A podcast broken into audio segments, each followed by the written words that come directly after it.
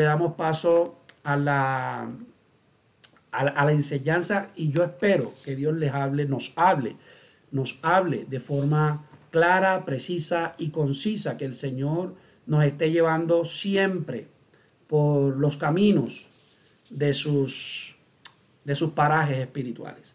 Siempre le pedimos a Dios de que nos ayude, ¿verdad? Siempre le pedimos a Dios de que nos conforte en medio de las situaciones que estamos viviendo. ¿Sabes una cosa? De pronto estamos viviendo una situación de crisis.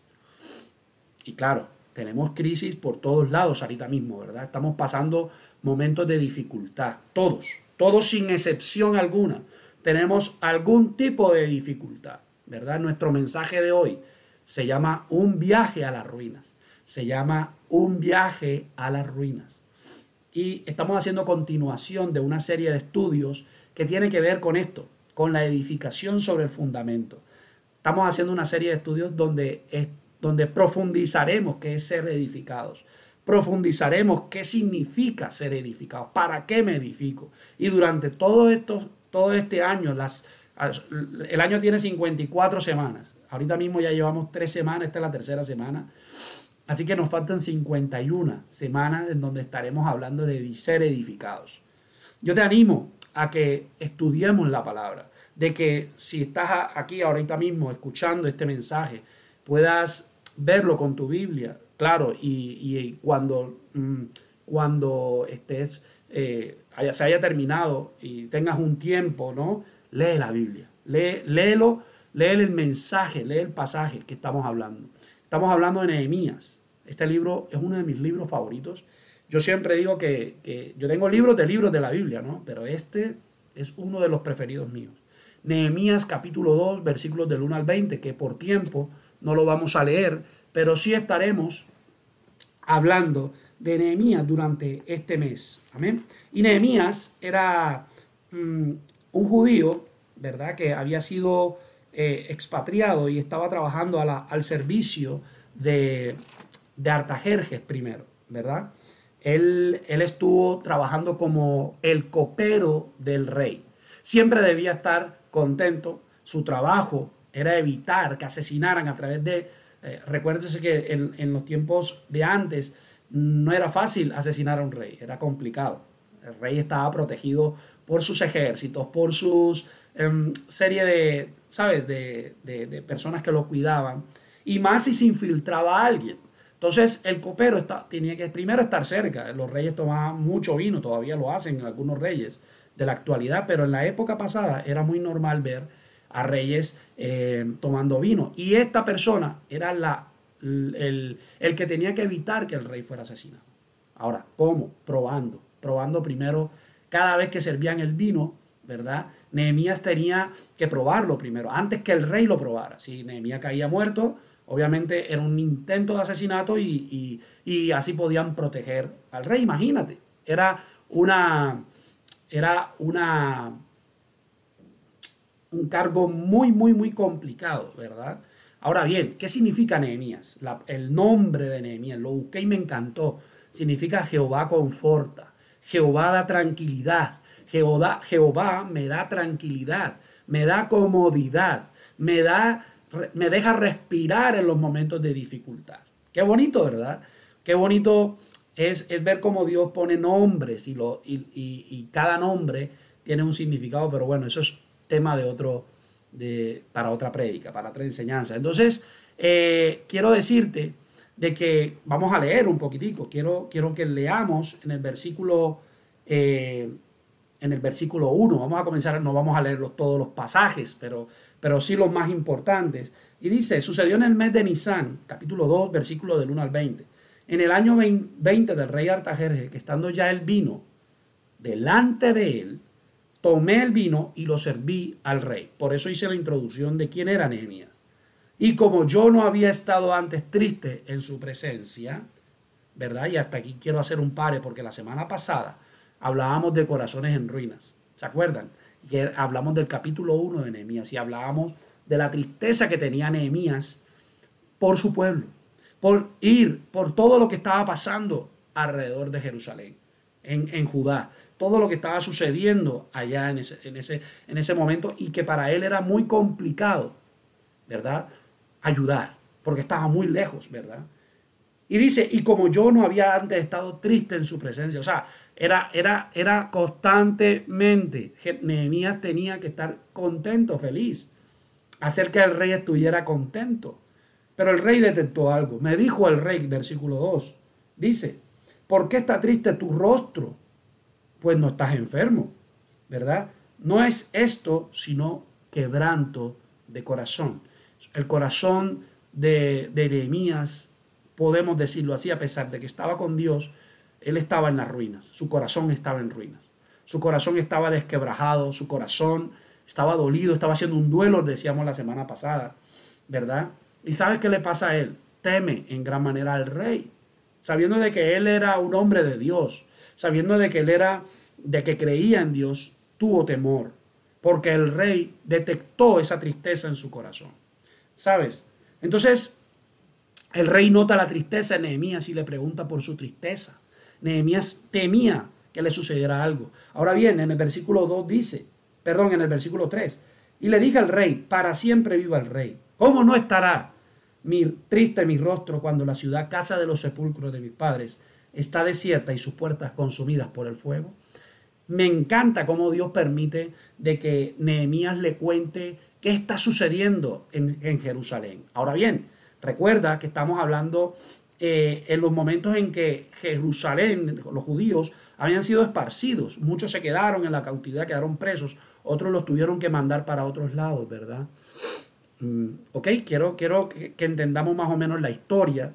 Ya luego lo, lo estaremos matizando, pero me da mucha alegría, como con mucha valentía ¿verdad? Nehemías habla con elocuencia, firmeza y confiando en el poder de su Dios, o sea, de nuestro Dios, de nuestro Padre celestial. Habló al rey acerca de su tristeza, ¿verdad? Mi ciudad está desierta y sus puertas consumidas por el fuego. Y aquí quiero parar. Yo quiero saber si alguna vez tú has estado en una situación parecida.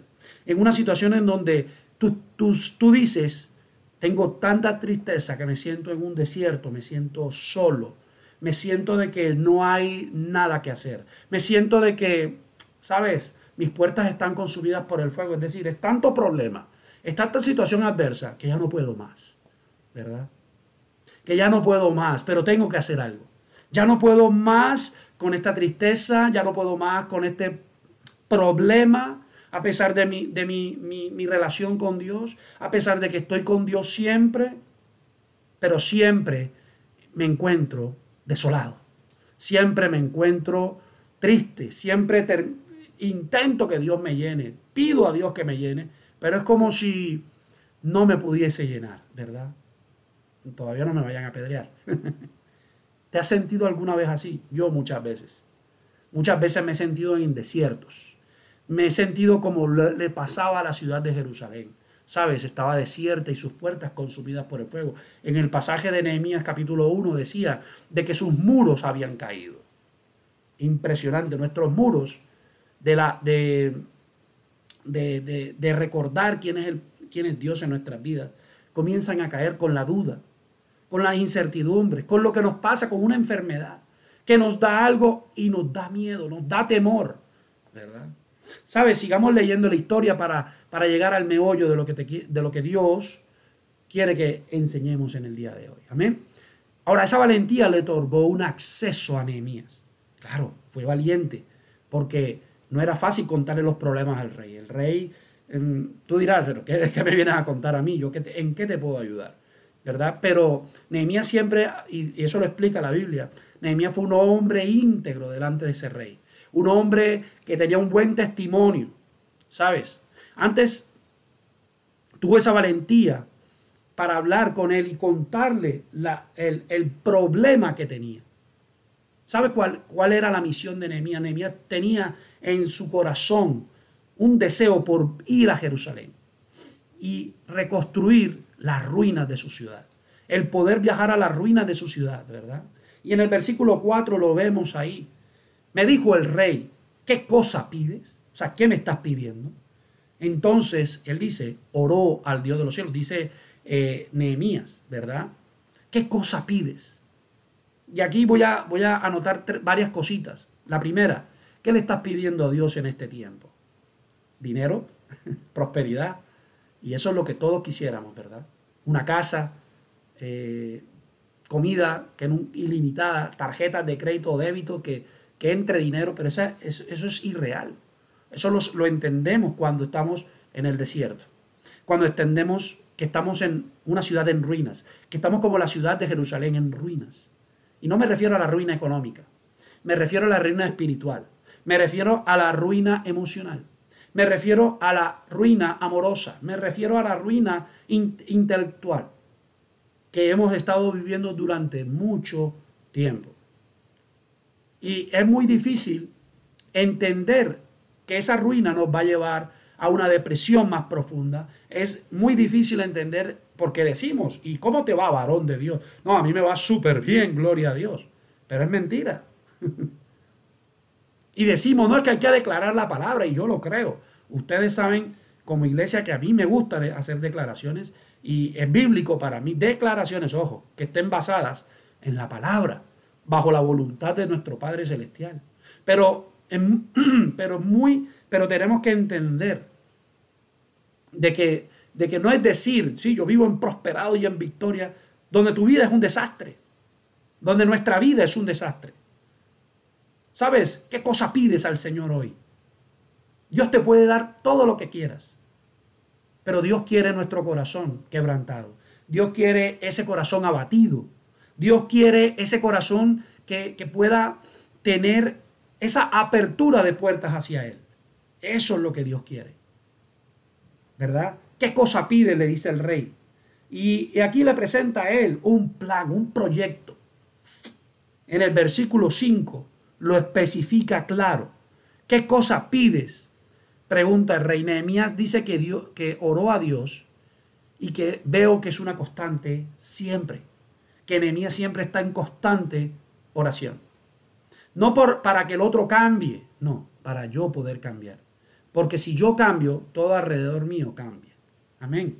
Todo, si tú cambias, si tú le das la oportunidad a Dios de no ser más una ciudad desolada, no ser más una ciudad destruida, no ser más una ciudad eh, desamparada.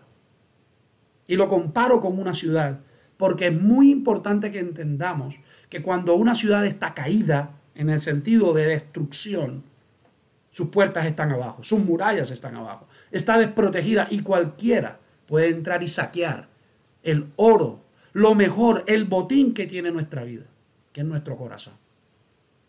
Importantísimo que entendamos eso. Ahora bien, en el versículo 5, él presenta su proyecto, Nehemías. Ahora bien, déjame decirte, no, no es que lo pensó en el momento, no, ya tenía un proyecto. Eso lo leemos en el capítulo 1 y lo vimos la semana pasada, ¿verdad? Presenta su proyecto de edificar, de restaurar, al rey, es decir, de restaurar a Jerusalén ante el rey. Y Dios coloca gracia en Nehemías. Dios le da la oportunidad de, poder hacer su voluntad. Y aquí es donde quiero eh, llegar. ¿Qué cosa pides? Involucra la voluntad de Dios. ¿Sabes qué le dice? Y dije al rey, si le place al rey y tu siervo ha hallado gracia delante de ti, envíame a Judá y a, la ciudad de los sepulcros de mis padres y la reedificaré. Él tenía un propósito. Él tenía un plan. Él tenía algo. ¿Qué cosa pides? Voy a ir a reedificar las ruinas de mi ciudad. ¿Verdad? Dame este tiempo. Algunos teólogos, y no lo, eh, la Biblia lo enseña, pero no me quiero adelantar, este proyecto duró 13 años, aproximadamente entre 10 y 15 años aproximadamente, no tengo el dato exacto, pero fue entre 10 y 15 años la reconstrucción de Jerusalén. No fue de un año, no fueron de dos, fueron casi 15 años, si no estoy mal y de pronto me estoy equivocando, ¿verdad? Y si me equivoco, la semana que viene os les estaré mandando un mensaje por WhatsApp, el que, y si me quieres ayudar, de pronto lo puedes colocar en el, en el chat público o los comentarios. ¿Verdad? ¿Sabes? Envíame a mi ciudad. Envíame. Envíame a esa ciudad. Envíame a lo que tú me has mandado. A lo que Dios me ha mandado. Envíame y la reedificaré. ¿Sabes? También en el versículo 6 dice, entonces el rey me dijo, Y la reina estaba sentada junto al rey. Y te explico por qué la Biblia hace esta aclaración. Porque la reina, cuando, cuando el rey estaba al lado de la reina, tenía que tener un comportamiento amable hacia las personas que le demandaban. Era, era un acto de, honor a, su, a su reina, ¿verdad? El que mandaba era el rey, pero la, como la reina estaba ahí no podía portarse mal, no podía portarse déspota, ¿sabes? Así que la presencia de esa reina en ese lugar era, también fue clave, también fue clave. Ahora, ¿cuánto durará tu viaje y cuándo volverás? Y aquí quiero poner dos puntos que quiero enseñarte. No, como ya decíamos, eh, el rey le pregunta, ¿cómo, cuánto durará tu viaje? ¿Cuándo volverás? Ahora bien, Nehemías ya tenía todo planeado, la duración que estaría en Jerusalén y la fecha de su regreso. Y tú dirás, pero Luis, yo no entiendo, y, déjame llegar al final, ¿no? Un viaje a las ruinas, ¿verdad? De nuestro pasado, que ya lo, voy, lo iba a decir más adelante, pero lo estoy diciendo, un viaje a las ruinas de nuestras emociones, un viaje a, las ruinas espirituales, un viaje a, a todo aquello que nos ha hecho daño. Y tú dirás, ¿cómo hago yo ese viaje? ¿Qué cosa pides? ¿Cómo hago yo para sanar mi vida, para sanar mi corazón, para sanar mis heridas? ¿Verdad? Y yo te puedo responder fácilmente, ir a la presencia de Dios. Pero para mí es un viaje para mí es, va a durar, va a tener una duración ese viaje. Ahora, ¿sabes qué? Es posible que no te guste lo que vas a encontrar en las ruinas. Es posible que no te, no te agrade lo que vas a ver. Y por eso mucha gente evita profundizar en el océano de su corazón. evita porque sabemos lo que está dentro. Sabemos qué es lo que nos impacta. Sabemos qué es lo que nos molesta. Preferimos que otros cambien a nosotros cambiar primero. Preferimos que el otro dé su pie, o sea, que comience él y yo luego lo haré. No. Tenemos que ser proactivos como Nehemías era. El rey le pregunta, ¿cuánto durará tu viaje? ¿Sabes? Dice el versículo 6, dice lo siguiente, y agradó el rey enviarme después que yo le señalé el tiempo. Déjame decirte que se demoraron 15 años. Era como cuando tú estás en una empresa y pides que te vas para, eh, pides uno, un tiempo que no te remuneran. Eso lo, esa figura la hay aquí en España. Que no te remuneran, pides una, una, una, excepción, un permiso. Aquí en España te dura hasta dos años que te cuidan el puesto. Sin remunerarte, solo te cuidan el puesto. En Colombia sé que hay una figura parecida. Pero ¿sabes? Nehemías le digo, mira, mi proyecto va a demorarse 15 años. Ahora yo creo que el rey era sensato. Si van a reconstruir toda una ciudad, eso no lo iban a hacer en un año. Recuérdese que anteriormente para reconstruir ciudades se demoraba mucho tiempo. No teníamos las grúas que vemos aquí atrás, ¿no? No tenemos la, la infraestructura, no lo había. No había eso. No existía. ¿Cuánto? Hazte tres preguntas hoy. ¿Qué le cosa le quieres pedir a Dios en cuanto a restauración, en cuanto a edificación? Número dos, ¿cuánto durará ese viaje? Claro, tiene que durar un viaje. Y tú dirás, pero ¿por qué?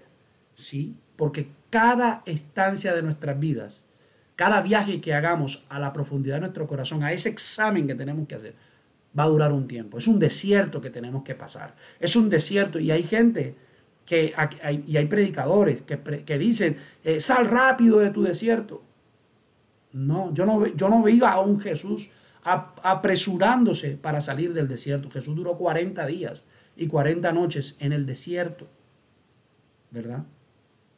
Obviamente era un plan de Dios, ¿verdad? Pero la gente no le gusta estar en el desierto. A nadie le gusta estar en una ciudad en ruinas, ¿a que sí? A nadie. Si vieran las imágenes de Siria, por ejemplo, yo a veces veo las imágenes de Siria o las que veía antes, y cómo los edificios derrumbados, cómo la gente se acostumbra a los misiles, a, que murió alguien, como si fuera algo común, como si fuera algo normal. ¿Verdad? No sé qué tipo de viajes te toque hacer. Yo no lo sé. Pero yo sé que Dios, y no me refiero a un viaje a las Bahamas, ¿no? No me refiero a un viaje físico. Me refiero a qué tipo de viaje Dios te está orientando en el día de hoy. Te está animando a que hagas un viaje a tu pasado, a que sanes las heridas del pasado, a que saques las arenas del, del odio y del rencor de tu alma. Un viaje a las ruinas emocionales. Porque es muy fácil decirle a otros, cambia, cambia tú. Pero yo no soy un ejemplo, no solamente por conocimiento, sino por mi testimonio, sino por lo que yo puedo hacer por otras personas. O sea, si yo tengo que cambiar, cambiaré. Yo siempre le pido a Dios, Dios mío, transfórmame. No solamente me cambies, transfórmame 180 grados. Que, que Dios me ayude a entender por qué estoy viviendo en esas ruinas, pero que me saque. Ahora va a durar un tiempo. Va a durar un tiempo. Pero tú le puedes decir a Dios cuándo volverás. ¿Sabes por qué? Porque somos nosotros los únicos que tenemos que estar dispuestos a vencer eso. Somos los únicos que podemos estar dispuestos a salir de esas ruinas. O, en el mejor de los casos, reconstruir esas ruinas y ver, ver esa edificación bonita. La edificación de las emociones lindas, las edificaciones de, la, de nuestra espiritualidad lindo, ¿verdad? Se parece mucho a una prédica que yo enseñé el año pasado acerca de, de cuidar nuestro jardín, ¿verdad? Pero, ¿sabes? Hemos sido atacados por todos los flancos y estamos viviendo ruinas, ruinas en cuestiones de enfermedad. Hay gente que no sale de una y se mete en otra. Hay gente que está en, ruinas eh, eh, eh, financieras porque no sale de una para meterse en otro problema, ¿verdad? Un viaje que con seguridad tiene retorno. Déjame decirte que no vas a morir en el intento. No vas a morir en el intento. Dice, dilo ahí para ti. No voy a morir en el intento, voy a ir, voy a enfrentar esta situación que me está haciendo daño.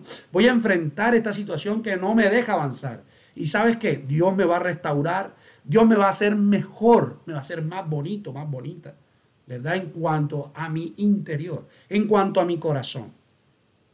Eh, ahora bien, es un viaje que con seguridad tiene retorno, pero tenemos que estar dispuestos a obedecer a Dios. Tenemos que estar que cumplir su voluntad. Alguien me dijo una vez, hace mucho tiempo, me, habló acerca del libre albedrío. Y yo le dije, mira, para mí el libre albedrío tiene que ver con lo que tú quieres hacer en tu vida. Y sí, la Biblia nos enseña de que tú puedes hacer lo que tú quieras con tu vida. Pero la Biblia también nos enseña obediencia a Dios. La Biblia también nos, enseña a cumplir su voluntad. No sé si me explico.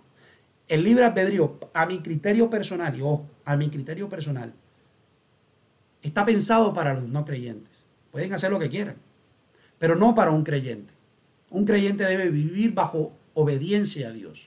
Para mí, eso es un pensamiento mío muy personal.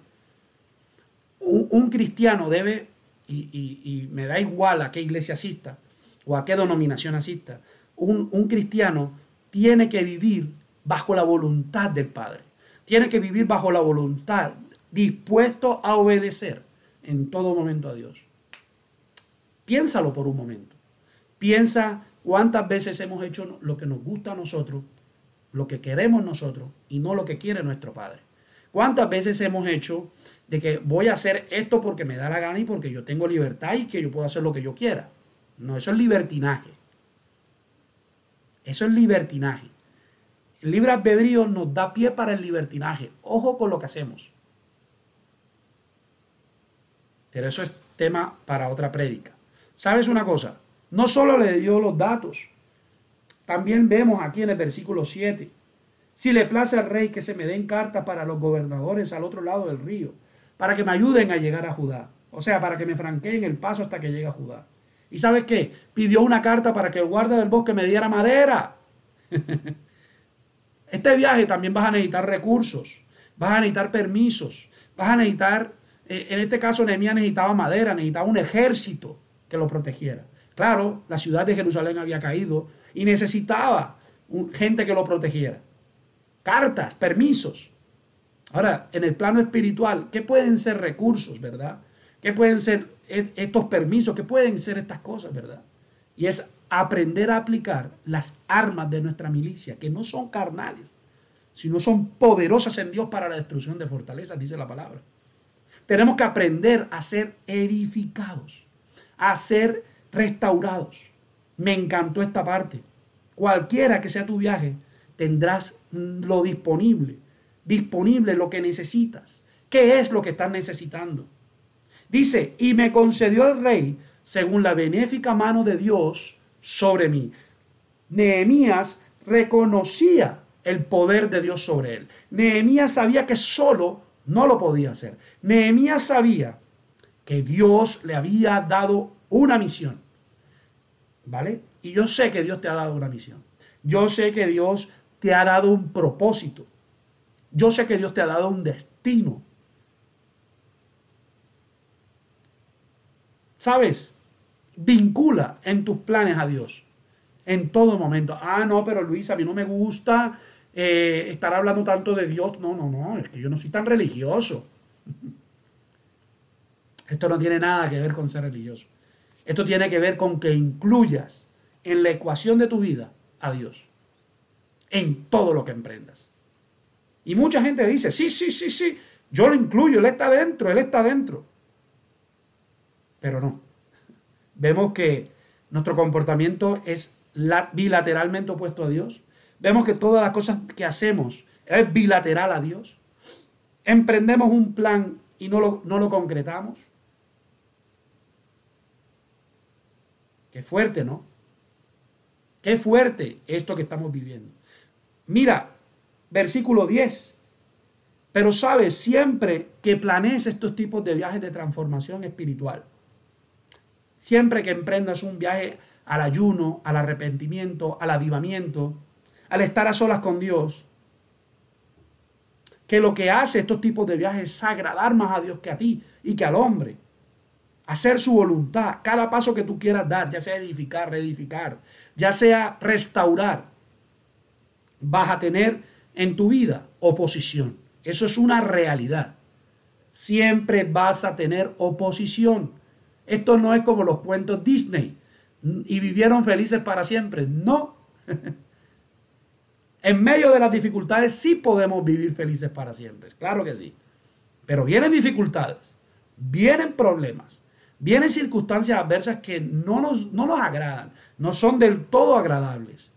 Hay gente que vive el cáncer, hay gente que vive el COVID, hay gente que vive cosas muy, muy tremendas que cuando llegan a tu vida, el edificio que has construido se derrumba y te conviertes en una ciudad, nos convertimos en una ciudad destruida, desolada. ¿Sabes? Siempre habrá oposición. Si, entre más rápido lo entendamos, mucho mejor. Entre más rápido entendamos de que tendrá, tendremos oposición de cualquier forma. Oposición a nuestros planes, oposición incluso a orar incluso a buscar de Dios. Siempre el enemigo va a estar tratando de acecharnos. Y sabes, quiere hacernos la vida imposible. Pondrá enemistad. ¿En dónde? En tu trabajo, en tu familia. No, no se te haga raro que estés peleando desde hace días con tu mujer o con tus hijos. No se te haga raro de que tú quieras ser diferente y que tú te has propuesto una meta para este año y comiencen los problemas porque tú quieres edificar tu vida, porque tú quieres ser diferente. Tus amigos eh, te, inyectan la contraria. ¿Sabes? Le disgusta a, todos, y, y yo no he dicho que no tengas buenos amigos. Pero hay amigos, hay gente que le disgusta que tengas un cambio transformador. Hay gente que incluso no entiendan la decisión que estás tomando. Tu proceso. Pero Dios se glorificará en este viaje que vas a emprender, en este viaje que vamos a emprender durante este año. Un viaje de avivamiento de nuestro espíritu, de nuestra alma. Un viaje en donde el Señor nos va a ayudar. Te va a dar todo lo que necesitas, mi amado, mi amada. No temas. Ahora bien, no solamente es hacer el viaje y ya. Ahora quiero parar un momentico por lo que me decía, lo que decía aquí en este pasaje. En el versículo 10 aparecen dos personajes Dice, pero yendo los Zambalat, Oronita y Tobías, el siervo Amonita, eran extranjeros, les disgustó en extremo que viniese alguno para procurar el bien de los hijos de Israel. cualquiera que esté en oposición a lo que tú crees, va a estar en desacuerdo con lo que tú estás haciendo para Dios. Y lo repito, cualquiera que esté en oposición con Dios, cualquiera que diga, es que tú eres muy religioso, es que tú eres, sabes, siempre vas a tener una oposición, siempre. Ya sea en el campo intelectual, ya sea en el campo de la defensa de la verdad, ya sea en tu vida diaria, en lo que tú quieras. Entonces tenemos que entender, mis amados, de que Dios quiere restaurar, de que Dios quiere reedificar, que Dios quiere eh, esos muros que cayeron, levantarlos nuevamente. Porque no permitas que lo que se levante sean muros de odio, de resentimiento, que ya luego eh, en, unos meses o en una semana lo estaremos hablando acerca del muro del rencor, acerca del muro del odio, de la venganza que intenta construirse sobre nuestras ruinas, sobre cada área que estemos viviendo sobre las ruinas emocionales, si caen las ruinas de, nuestra espiritualidad, es decir, nuestra, nuestra, nuestra paz, nuestra integridad, se van a poner sobre ellas otro fundamento que no es el correcto. Y Nehemías lo sabía muy bien. Nehemías sabía de que tenía que hacer algo y que era el momento para edificar, para reedificar la ciudad de Jerusalén. Él lo sabía. ¿Sabes? Ahora bien, no solamente es hacer el viaje ya sino ahora que estoy en ello, ¿qué debo hacer? Ya vamos a terminar. Dice, no digas a nadie tus planes, lo primero, no digas a nadie tus planes, tus proyectos, solo a las personas que Dios te indique. Hay mucha gente envidiosa, mi amado, mi amada. Hay mucha gente que no va a querer que tú quieras que avances. Hay gente que no va a querer que tú avances en el reino. Hay gente que no quiere. Es más, las huestes espirituales de maldad no quieren que tú cumplas con tus planes, porque ellos quieren vernos destruidos. La Biblia dice y enseña que el diablo no viene sino para matar, destruir y robar, robar, matar y destruir. Viene a robarnos la paz, viene a matar nuestra paz y viene y quiere destruir nuestra paz. La paz que está fundamentada en Cristo, Él la quiere destruir.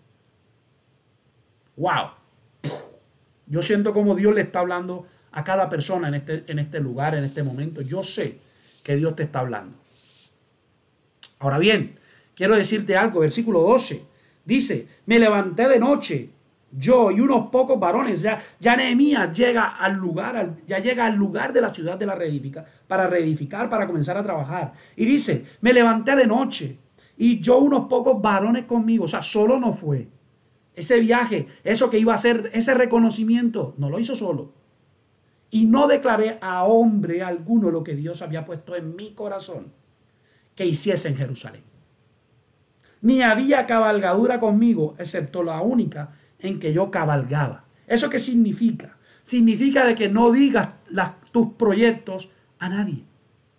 Solo a aquellos que miran contigo, a, aquellos que tienen tu misma visión, tu mismo llamado, tu misma, misión.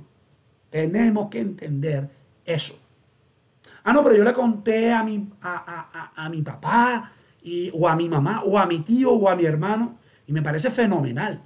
Pero tengan mucho cuidado. ¿A quién le comentamos nuestros proyectos? Nehemías lo sabía muy bien porque él no quería que nadie supiera lo que él iba a hacer. Él estaba preparando, estaba haciendo todo con cautela y recuérdese que estaba, tenía que hacerlo con cautela porque tenía oposición. No quería que el enemigo se aprovechara de eso. ¿Sabes? Dios te dará la oportunidad en este viaje de observar, de, óigase bien, de observar las ruinas de nuestras vidas. ¿Sabes? Él, va, va, él lo va a hacer. Vas a poder observar. ¿Y cómo hago yo eso? Haciendo la introspección, haciendo nuestro examen mental, haciendo nuestro examen, que nos, pidiéndole a Dios, Señor, en nuestras oraciones, llévanos a qué es lo que está pasando en nuestras vidas, qué está en ruinas para que tú puedas reconstruirlo, para que me ayudes a reconstruirlo. Sabes, el Señor te va a dar. Y no solamente por lo emocional, no solamente por lo espiritual, yo también me refiero, esto aplica también para los proyectos que tú tengas. Sabes, es necesario observar las ruinas de nuestra vida. ¿Qué áreas Dios necesita trabajar? ¿Qué áreas en las cuales Dios va a trabajar? En esas áreas, pero Él quiere que juntos hagamos un reconocimiento. Reconozcamos que no podemos solos. Reconozcamos que necesitamos ayuda. Reconozcamos, no nos quedemos callados. Señor, ayúdame. Y que juntos lleguemos a conclusiones veraces, que juntos lleguemos a conclusiones de amor, que juntos lleguemos a, conclusiones donde el Señor se va a glorificar. Y yo lo creo. Ahora bien, si logramos discernir en lo que nos encontramos, en qué situación de nuestra vida estamos en este momento, y crees que no lo podrás hacer solo, busca ayuda. Siempre le hemos dicho a nuestros amados hermanos que busquemos ayuda. Solo no podemos. Obvio, la ayuda correcta, la guía, la orientación de nuestros líderes, de nuestros pastores, es muy importante. Y yo no me estoy, y yo con esto no te estoy diciendo que, me, preguntes, eh, ah, pastor, tengo esta situación y ahora qué hago. Y voy a hacer lo que el pastor me diga. No. La Biblia dice que en la multitud de consejeros se halla la sabiduría. En la multitud de consejeros. Tiene que ser gente sabia, gente que, te va a aportar, no que te va a disminuir. Gente que te va a multiplicar, no que te va a dividir. No que te va a, tratar de destruir, no, que va a tratar de ayudar. Pero siempre tenemos en, nuestro corazón ese recelo. No, no, no lo digo porque... Mm, porque de pronto me, esta persona, no. Nunca desconfíes de, nuestros, de, tus pastores, de nuestros pastores. Yo no desconfío de mis pastores, ni de mis líderes. Al contrario, pongo mi confianza en Dios y en ellos para que me ayuden, porque solo no podemos. ¿Sabes?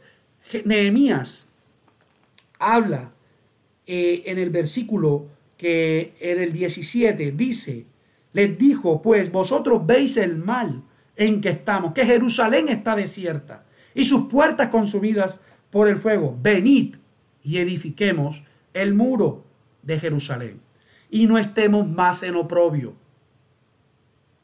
¿Sabes qué es oprobio? Oprobio es vergüenza. Oprobio es que, que la gente se burla de nuestra destrucción, de nuestra, de, nos quieren ver caer nos quieren ver destruidos. De pronto tú dirás, no, ¿qué? eso que dice Luis es mentira. si yo te contara. Hay gente que no quiere, y yo no estoy haciendo apología a que tú odies a la gente. No, no estoy diciendo eso. Estoy diciendo que hay gente que no te quiere ver bien. Hay gente que no quiere que tú te superes. Es más, tú, tú mismo no crees que puedes superarte. Yo también lo he pensado en alguna instancia de mi vida. Venid y edifiquemos el muro. Venid, vamos. Sí se puede, iglesia. Sí podemos edificar lo que Dios nos ha prometido. Sí podemos edificarlo. Sí podemos hacerlo. Y no estemos más en oprobio. No estemos más en vergüenza. Dios no te va a dejar en vergüenza. Esforcémonos. Mira lo que dice eh, en el 18. Entonces les declaré como la mano de mi Dios había sido buena sobre mí. Y asimismo las palabras que el rey me había dicho. Y dijeron, la gente, no Nehemías, la gente. Él habló con la gente. Era el momento oportuno para hablar con la gente. levantémonos y edifiquemos. Así, esforzanos sus manos para bien. Gloria a Dios. Y dijeron, levantémonos.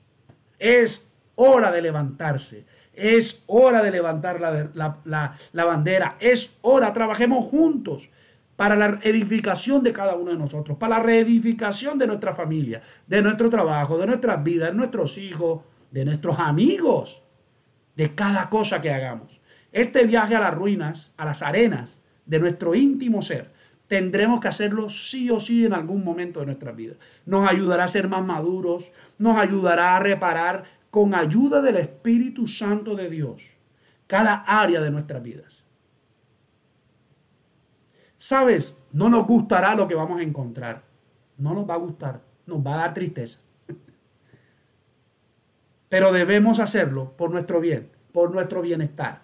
Tenemos que hacerlo para ser libres. Tenemos que hacerlo para poder revisar nuestro fundamento y comenzar a edificar correcta y continuamente. ¿Sabes? en el versículo 20 dice, y en respuesta les dije, el Dios de los cielos, Él nos prosperará y nosotros sus siervos nos levantaremos y edificaremos porque, vos, porque vosotros no tenéis parte ni derecho ni memoria en Jerusalén. Se lo dijo a los enemigos. Satanás no tiene parte en nuestras vidas. El diablo no tiene ni sus secuaces tienen derecho ni memoria en nuestras vidas, en nuestra íntima ciudad, que es nuestro corazón, ¿verdad? ¿Sabes una cosa? Nehemías dice, el Dios de los cielos nos prosperará. Y nosotros sus siervos nos levantaremos. Es tiempo de levantarse. Es tiempo de edificar. Es tiempo de, de mirar más profundamente en nuestra alma. Tenemos que entrar en el océano de nuestra vida, de nuestro interior y profundizar. Es sumerger, sumergirse en nuestro interior. Abrir las esclusas que están cerradas. Esas, esos tesoros que están tesoros de maldad, tesoros de odio, de resentimiento.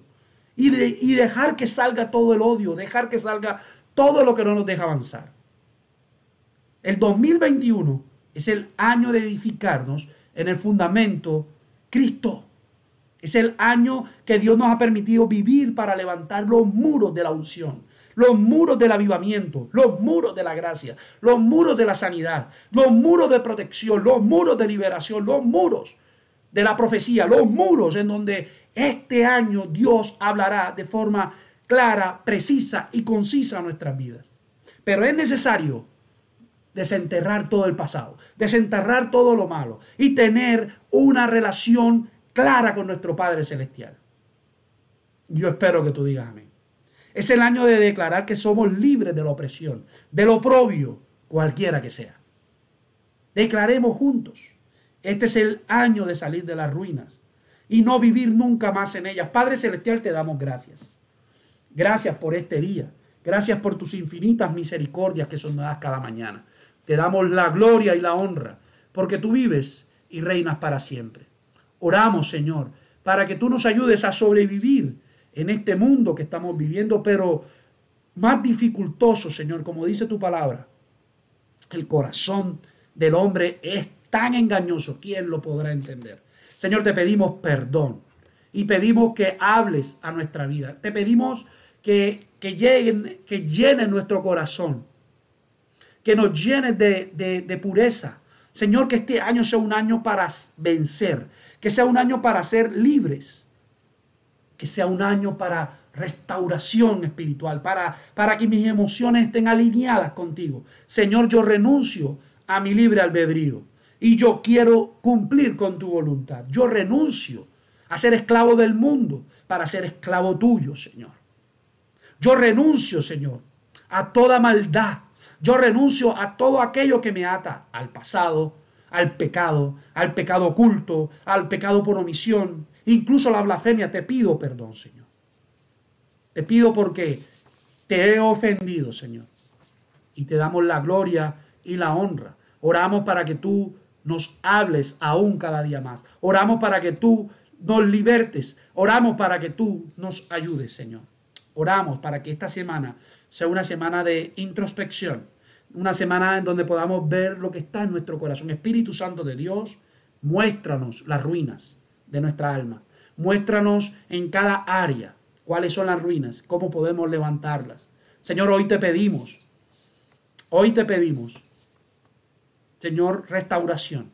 Hoy te pedimos que nos dé los recursos, los materiales espirituales, las armas, saberlas aplicar, cómo saberlo aplicar. No sé cuánto durará, Señor. Quisiera que durara un día, quisiera que durara un año, pero depende de mí. ¿Y cuándo volveré a ti, Señor? Yo sé que volveré más grande, más fuerte, más maduro, Señor. Si es tiempo para dejar las cosas a un lado, en stand-by, cualquier cosa, el ministerio, de pronto dejar las cosas a un lado, y no me refiero, Señor, a dejar a mi familia a un lado, no, no, no, no. Me, me refiero a hacer una pausa en muchas áreas de mi vida. Si es algo, Señor, que necesita ser, en donde yo necesito ser tratado, ayúdanos, Señor. Ayúdanos, Padre Celestial. Ayúdanos porque tú eres nuestro amparo y nuestra fortaleza, nuestro oportuno socorro, socorro, perdón, en medio de las dificultades, Señor. Gracias, Señor. Oramos por nuestros hermanos por la gente que, está, que ha estado hasta el final escuchando esta enseñanza. les bendecimos, Señor. Y te pedimos para que tú restaures, Señor. Para que este viaje a la ruina sea de beneficio, sea de, de con un propósito eterno, Señor. Que seas tú, Señor, libertándonos, Señor. Que seas tú promoviéndonos, Señor, ayudándonos, Señor, en lo que necesitamos. Te damos la gloria y la honra. Y no te olvides, Señor, de nuestras oraciones. No te olvides, Señor, estamos contigo y queremos seguir contigo. En el nombre de Jesús. Amén y amén. Nada, me alegra que hayas estado hasta el final. Espero que haya sido de bendición para tu vida.